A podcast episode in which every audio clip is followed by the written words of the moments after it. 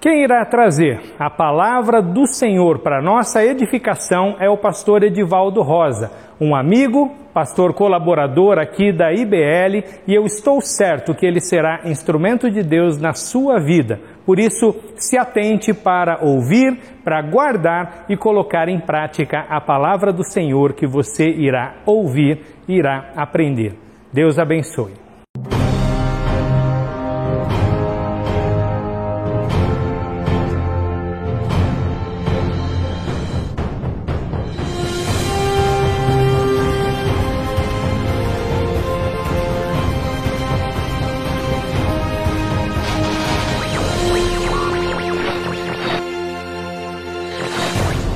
Meus irmãos, que alegria poder compartilhar a palavra neste momento.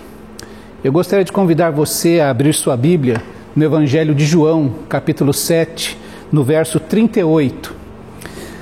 Diz assim: Quem crer em mim, como diz as Escrituras, do seu interior fluirão rios de água viva. Queria convidar você a orar neste instante, pedindo a Deus que nos conduza neste momento, que o seu Santo Espírito Dirija a nossa mente, o nosso coração ao centro da Sua vontade, que a nossa razão e as nossas emoções sejam controladas pelo Seu Santo Espírito. Feche os teus olhos aí onde você está para orarmos. Deus querido, muito obrigado por esta oportunidade da tua igreja reunida em torno da tua palavra. Que ela, Deus, venha nos conduzir ao centro da tua vontade, que ela faça com que Cristo reine e apareça em nossa vida. É a nossa oração, desde já gratos por tudo que o Senhor há de fazer, no nome precioso e poderoso do nosso Senhor Jesus Cristo. Amém. Meus irmãos, é interessante como o ser humano é tão igual e tão diferente ao mesmo tempo. É por isso que quando nós voltamos o nosso olhar para as Escrituras, nos encontramos naquelas personagens. Nós vemos que as suas emoções, as suas dúvidas, os seus questionamentos, aquilo que os interpela, também toca a nós nos dias atuais. Mesmo passados dois mil anos ou mais daqueles personagens, nos encontramos neles. Eu gostaria de pensar com os irmãos exatamente sobre isso, sobre este momento em que Jesus traz esta declaração tão importante, uma promessa tão especial para todo aquele que nele crê viver uma vida cheia de significado, uma vida cheia de propósito, uma vida que é transbordante. Ele fala em rios de água viva que vão fluir de dentro de cada pessoa que tiver um encontro com Ele, que se entregar a Ele, que ouvir a Sua palavra e manter este relacionamento com Ele. É interessante que este texto está aqui no capítulo 7 de João e eu sugiro a você que depois, depois se debruce sobre todo o capítulo para compreender o que estava em, acontecendo. Eu quero pensar com os irmãos que Jesus, sempre que olhou para esta multidão do capítulo 7, enxergou nela pessoas carentes e sedentas de uma verdade que pudesse impactar as suas vidas e que isso está acontecendo conosco de novo, hoje, com cada um de nós. Este momento é o momento em que está acontecendo a festa das cabanas ou festa das barracas, em algumas versões chama de festa dos tabernáculos. Lembrava a peregrinação do povo quando saiu do Egito até chegarem à terra prometida. Essa festa durava uma semana e começava mais ou menos da primeira semana de outubro. E ela celebrava algumas verdades que o povo de Israel tinha como muito importantes para si. Primeiro, a fidelidade de Deus em cumprir as promessas que havia feito aos pais da nação, a Abraão, Isaac e Jacó, de lhes dar aquela terra. Eles celebravam ali o poder de Deus de, sobre os deuses do Egito.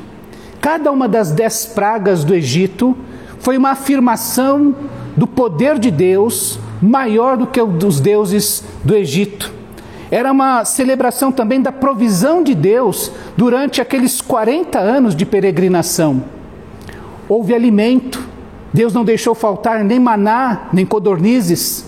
Houve provisão de Deus em água, um lugar improvável, num momento improvável, Deus fez jorrar água da pedra para suprir a necessidade do povo.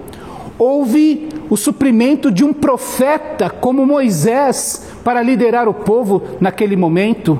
E houve sempre a provisão da própria presença de Deus no meio do povo. Durante o dia, uma nuvem e durante a noite, uma coluna de fogo.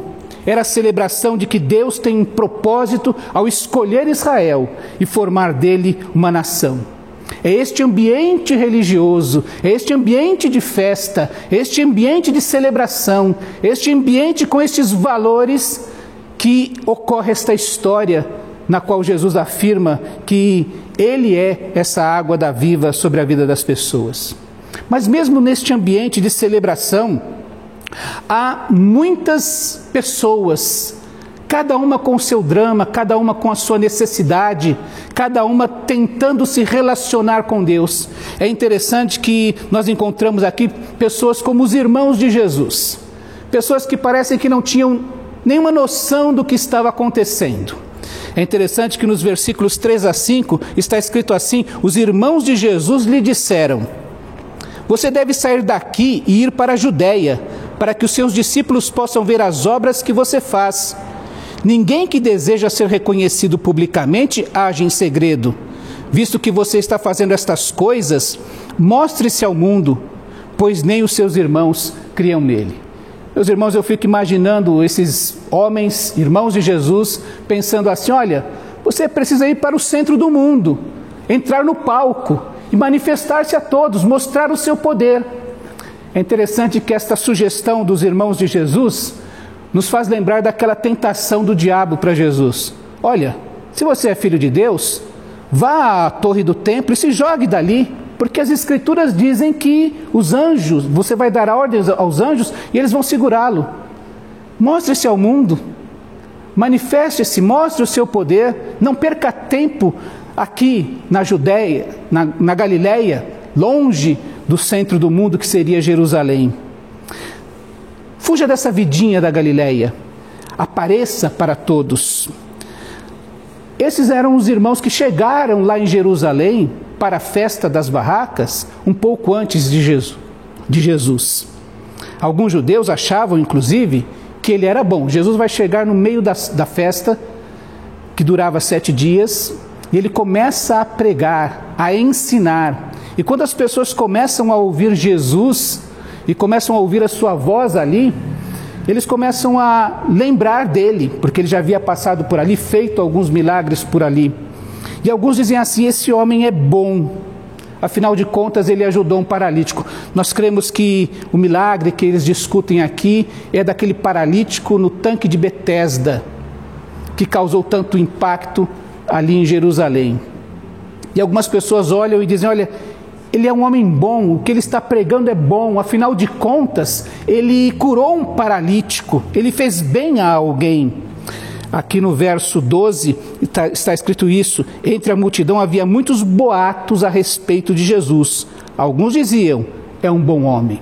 No entanto, outros respondiam, não, ele está enganando o povo, pois pode ser que havia no meio deles aqueles que vão se encontrar no mesmo espírito de Tomé. Se eu não vir, se eu não puder tocar, se eu não enxergar este Jesus fazendo o milagre, eu não posso crer. Para mim, isso não passa de boato, o que dizem a respeito dele. Alguns, inclusive, tinham medo, porque já sabiam, conforme João nos registra, que Jesus era alguém jurado de morte. Alguns judeus procuravam matá-lo o versículo 1 do capítulo 7 diz que depois disso Jesus percorreu a Galiléia, mantendo-se deliberadamente longe da Judéia, porque ali os judeus procuravam tirar-lhe a vida. Haviam pessoas querendo matar Jesus e haviam aqueles, olha, eu não quero nem saber quem é, porque eu não quero acabar como ele. E alguns ainda estavam admirados com aquilo que Jesus falava. Veja que no verso 13 dizia assim: Outros respondiam, perdão, no verso 15, ah, quando a festa estava na metade, Jesus subiu ao templo e começou a ensinar. Os judeus ficaram admirados e perguntaram: Como foi que este homem adquiriu tanta instrução sem ter estudado. E aqui, meus irmãos, há aqueles que ficam muito confusos. Os versos 25 a 27 diz assim: é, então alguns habitantes de Jerusalém começaram a perguntar: Não é este o homem que estão procurando para matar? Aqui está ele falando publicamente e não lhe dizem uma palavra. Será que as autoridades chegaram à conclusão de que ele é realmente o Cristo? Mas nós sabemos de onde é este homem. Quando Cristo vier, ninguém saberá de onde é. Havia aquelas pessoas que ficaram confusas, porque Jesus havia vindo da Galileia, da Galileia e alguns era corrente naquele tempo que da Galileia não vem nada de bom. E alguns ainda criam que quando o Cristo viesse, ele viria de uma maneira tremenda, ninguém saberia de onde ele veio, uma maneira é, apocalíptica. Então algumas pessoas ficaram confusas, inclusive porque, olha, disseram que vão matá-lo, mas ele está pregando aqui, ninguém vai fazer nada. Será que finalmente creram que ele é o Cristo? Que ele é verdadeiramente aquilo que ele diz ser? Havia todas essas pessoas que estavam ouvindo Jesus e mantendo um relacionamento com a sua palavra, com o seu ensino, no meio daquele ambiente religioso. E naturalmente, haviam também aqueles que resistiam a Jesus. É por isso que João, em todo o capítulo, ele vai repetindo, ele é recorrente em repetir que haviam aqueles que queriam matá-lo do começo ao fim do capítulo. Especi especificamente, ele fala das autoridades religiosas que, a partir do, do versículo 45, se reúnem para mandar os guardas prendê-lo. Mas os guardas não o prendem, porque chegando lá, vendo a multidão e ouvindo Jesus, ficam também admirados com a palavra de Jesus e respondem quando são questionados pelos é, fariseus: por que vocês não o trouxeram? E eles respondem: Ninguém jamais falou da maneira como este homem fala, declararam os guardas. Estes homens, nem diante do testemunho da multidão, nem diante do testemunho dos guardas, amoleceram o seu coração para ouvir Jesus. Pelo contrário, eles resistiram e disseram: Vocês já viram alguma das autoridades religiosas minimamente crer neste Cristo? Na realidade, quem crê é uma ralé maldita, é assim que essas autoridades tratam aqueles que começaram a crer em Jesus. Mas João também registra que alguns creram diante da evidência. Os versos 30 a 31 diz assim: Então tentaram prendê-lo, mas ninguém lhe pôs as mãos, porque a sua hora ainda não havia chegado. Assim, assim mesmo, muitos dentre a multidão creram nele e dizia: Quando Cristo vier, fará mais sinais miraculosos do que este homem fez? As multiplicações de pães, o paralítico do tanque de Betesda, nos versos 45 a 40 a 41, nós já lemos aqui, lembramos, aliás, outros disseram, perdão, ouvindo as suas palavras, alguns dentre o povo disseram: Certamente este homem é o profeta, aquele esperado desde Moisés, aquela promessa de, de Moisés, é, feita em Moisés, dizendo: Deus levantará um outro profeta como Moisés. E alguns reconheceram: Este homem é aquele profeta prometido. Outros disseram ainda: Ele é o Cristo, o Messias, o escolhido de Deus para salvar o seu povo. Os guardas foram impactados nessa palavra de Jesus. E é no meio disso então que Jesus se levanta no último e mais importante dia da festa e diz em voz alta: Se alguém tem sede, venha a mim e beba. Quem crer em mim, como diz as Escrituras, do seu interior fluirão rios de água viva. Ele estava se referindo ao Espírito que mais tarde receberiam os que nele crescem. Até então o Espírito ainda não tinha sido dado, pois Jesus não havia sido glorificado ainda. Jesus está dizendo que aquele que crer nele vai ser habitado, vai ser influenciado, vai ser revestido, envolvido pelo seu Santo Espírito, de tal maneira que as suas dúvidas, que os seus medos, que a sua ignorância, você já ouviu alguém falar, parece que é uma opção pela ignorância? Pastor, eu não consigo entender as Escrituras, eu leio a Bíblia, eu não entendo. Aí eu desisti de ler a Bíblia. Jesus está dizendo que a ignorância a seu respeito vai ser vencida pela presença deste, deste Espírito. Vamos nos lembrar que Jesus, quando fala aos discípulos na última ceia, diz: Olha, o Espírito Santo há de vir, habitar em vocês, ele vai ensinar todas as coisas que eu tenho ensinado a vocês e vai fazer vocês lembrarem de tudo isso. Ele vai dizer que esta presença em nós vai nos fazer vencer todos os medos que nós temos. Quem de nós, nos tempos que vivemos, não tem sido tomado pelo medo da morte, de ver um ente querido doente, de ver um amigo doente. Ele está dizendo que até a incredulidade vai ser vencida se nós tão somente dermos uma chance a este Espírito Santo de Deus. É interessante que Nicodemos fecha este capítulo fazendo um questionamento para aquelas autoridades que chamam, olha, quem crê é uma ralé maldita. Nicodemos diz assim, é, Nicodemos, um deles, que ainda que antes tinha procurado Jesus, perguntou-lhes: A nossa lei condena alguém sem primeiro ouvi-lo para saber o que ele está fazendo? E eles responderam: Você também é da Galileia? Verifique e descobrirá que da Galileia não surge profeta. E então cada um foi para a sua casa. Encontramos aqui alguém que estava impactado por aquilo que Jesus vinha falando. Vamos nos lembrar que é para Nicodemos que Jesus diz assim: Não fique impressionado de eu haver dito a vocês, é necessário nascer de novo. É esta palavra e este novo nascimento que traz esse novo relacionamento com Cristo, que ele exemplifica como estes rios de água viva. Você já viu um rio caudaloso descendo em sua corredeira, como nada suporta, como nada resiste ao seu impacto. É assim que Jesus está falando deste Espírito.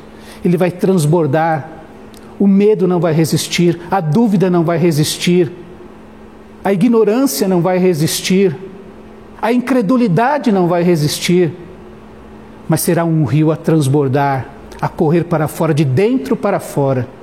Eu quero convidar você a permitir que Jesus realize isso na sua vida. Quem crer em mim, como diz as Escrituras, do seu interior fluirão rios de água viva. Você tem sede de quê? Como é a pergunta daquela música popular. De que você tem sede? A resposta é Jesus. Do que você está buscando? A resposta é Jesus. Como eu disse, Jesus olha, continua nos enxergando como pessoas carentes e sedentas de uma verdade que impacte as suas vidas. E esta verdade é Jesus. Quem vem a mim? É preciso ir a Jesus, é preciso buscar a Jesus, é preciso se apegar a Jesus, é preciso permitir que Ele entre na sua vida, tome conta do seu coração e transforme a sua vida. Que isso comece agora. Esse Jesus está no nosso meio, está entre nós, onde você está, e o seu Santo Espírito está falando com você nesse momento. Eu quero convidar você então a convidar esse Jesus, Senhor, faz isso em mim. Eu quero ter essa experiência de sentir este Espírito transbordando o meu ser e me fazendo vencer todas estas questões que me impedem de crer e viver plenamente esta verdade. Onde você está? Feche os teus olhos. Fale com Jesus neste instante. Essa é uma promessa feita naquele dia e que se realiza a cada instante na vida daquele que crê. Feche os teus olhos, vamos orar, vamos falar com Jesus. Deus querido, nós te agradecemos o privilégio deste momento, deste tempo, da tua palavra, especialmente das promessas, ó Deus, que o Senhor faz àquele que crê. E te pedimos neste momento que teu Santo Espírito ministre essa sua palavra no coração de cada um. Ministre, ó Deus, a tua paz trazendo a cada um a certeza de que foi envolvido pelo seu querer. Nós te agradecemos desde já por tudo que o Senhor há de fazer. No nome precioso e poderoso do Senhor Jesus Cristo. Amém, ó Deus.